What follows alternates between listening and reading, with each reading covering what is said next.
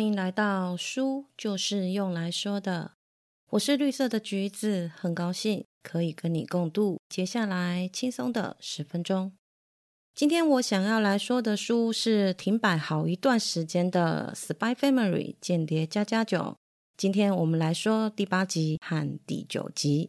在第八集一开始，假扮家庭三人组登上了豪华游轮，虽然是在同一条船上。但是黄昏和安妮亚却是抽中了游轮之旅的纯粹度假，而约尔呢，表面上是出差，实际上他是接下了秘密组织花园的任务，要在游轮上担任黑手党要人欧尔加和他儿子的护卫。一跟欧尔加见面，欧尔加就对约尔提出了想要呼吸外面新鲜空气的请求。他表示厌倦了斗争紧张的日子。他不要组织，也不要财产，只想要平静的过日子。心软的约尔就答应了。看着母子两个难得放松的笑容，约尔承诺会努力的完成任务，让母子两个人平安的搭上接应他们的船。但船上的其他杀手组织也找出了母子俩正确的房号。由于杀死欧尔加母子的赏金很高。所以也吸引了很多不同组织的杀手前去，但是因为知道了花园组织不好对付，这些杀手们便决定要一起合作拿下这一笔赏金。在吃完晚饭回到房间以后，船上的杀手真的展开行动了，假装是客房服务，被机警的约尔察觉，在将杀手处置完毕后，因为已经暴露了房号，再也不能继续住了。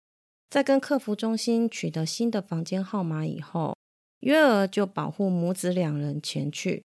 在途中又遇到了别的杀手，在安妮亚读心术的掩护，让其他的游客以为这场对决战是一场街头表演。约尔成功的制服敌人和瞒过黄昏，顺利的把欧尔加母子俩送到了二等舱，度过了平安的一夜以后。终于接应的船将在四个小时之后抵达。约尔保护着母子两人前往搭乘小艇的第三货物室，但在绕了一圈以后，才发现船上已经被杀手们包围，只能通过正在释放烟火而且人满为患的甲板全去搭小艇。在烟火声的掩盖下，杀手肆无忌惮的开枪，想要杀掉约尔他们一行人。最后，约尔被迫只能够正面对决。在解决了大部分的杀手后，约尔开始有一点寡不敌众了。再加上与杀手的对话中，约尔对自己为何要当杀手产生了疑惑，一不小心就落入了对方的手中。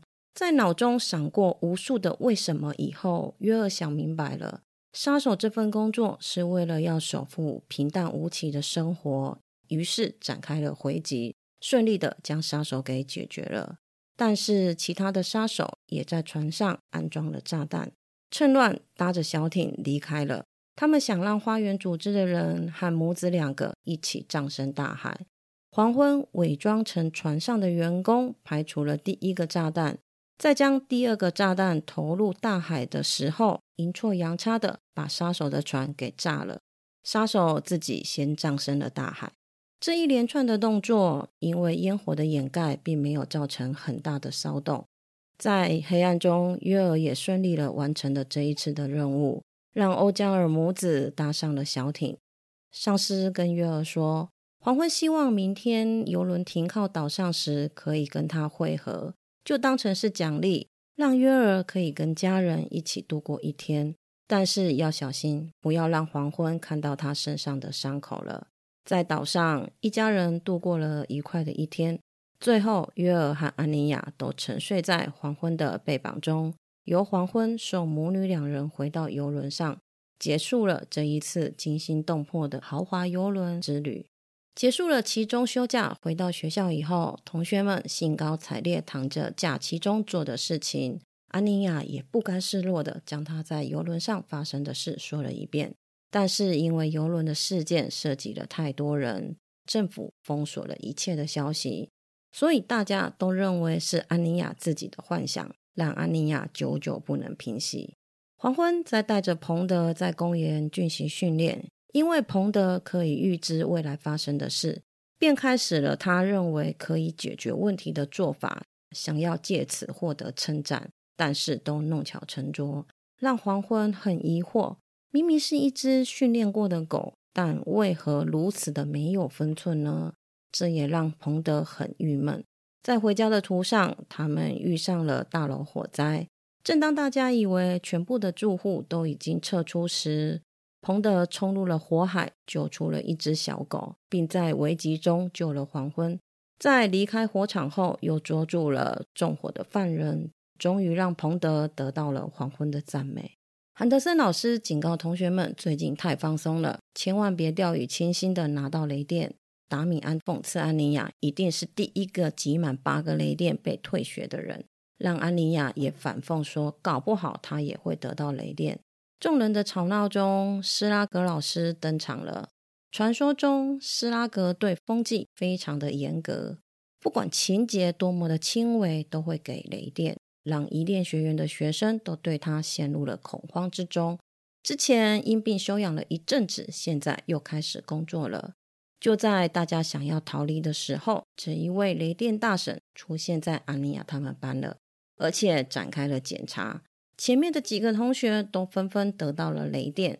就在大婶要检查达米安的手帕时，这个少爷才发现他竟然没有带。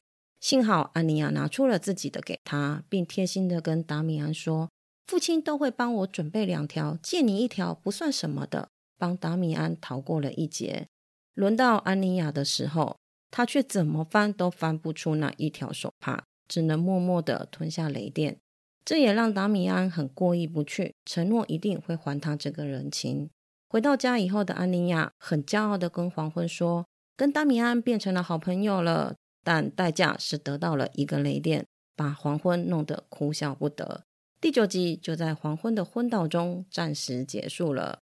看到最后雷电大神这个篇章时，不禁让我回想起小学老师检查手帕和指甲，国高中时期检查头发的长度和服装仪容的画面。如果你跟我的年龄差不多，我们应该有着相同的经历。小时候经常忘了带手帕被罚站。国高中时期，为了一两公分头发和裙子的长度，和教官讨价还价。这些青春岁月中，那时候觉得很讨厌的事，现在却成了满满的回忆。有时候跟同学相聚，还不忘拿出来彼此调侃一下呢。这个章节好笑之余，也勾起了青春岁月中那些不太光彩的一环。但谁的青春不是坑坑巴巴的呢？那些记忆都是自己曾经年轻过的证明。最后，我们来谈谈这两集里面最让我感触的一段话。好了，月儿在游轮上问自己为什么要当杀手时，最后的答案是守护平淡无奇的生活。有的人会认为平淡无奇代表着无聊枯燥，为什么还要守护？但是我却认为平淡无奇是一种幸福。忙里偷闲，跟朋友小聚。聊聊过去发生的事情，又或者是到一间还不错的咖啡厅，享受着时光的流逝，安静的分享这阵子的日常。这一切是多么的美好啊！追求平淡不代表缺乏斗志，能把平淡的日子过得多彩多姿又不失格调，真的不是件简单的事。尽管每天都在做着重复的事情，却能够想尽办法把相同的事做出不一样的感觉。这样就是比别人成功了。身旁所有的人因为你的存在而变得快乐、平安、幸福的迎接春去秋来，这不就是人生最大的幸福吗？谢谢你今天的收听，你的追踪是我成长的养分。动动手指，让我可以慢慢的长大。希望今天的内容可以给你一点点新的想法。我们下次见，拜拜。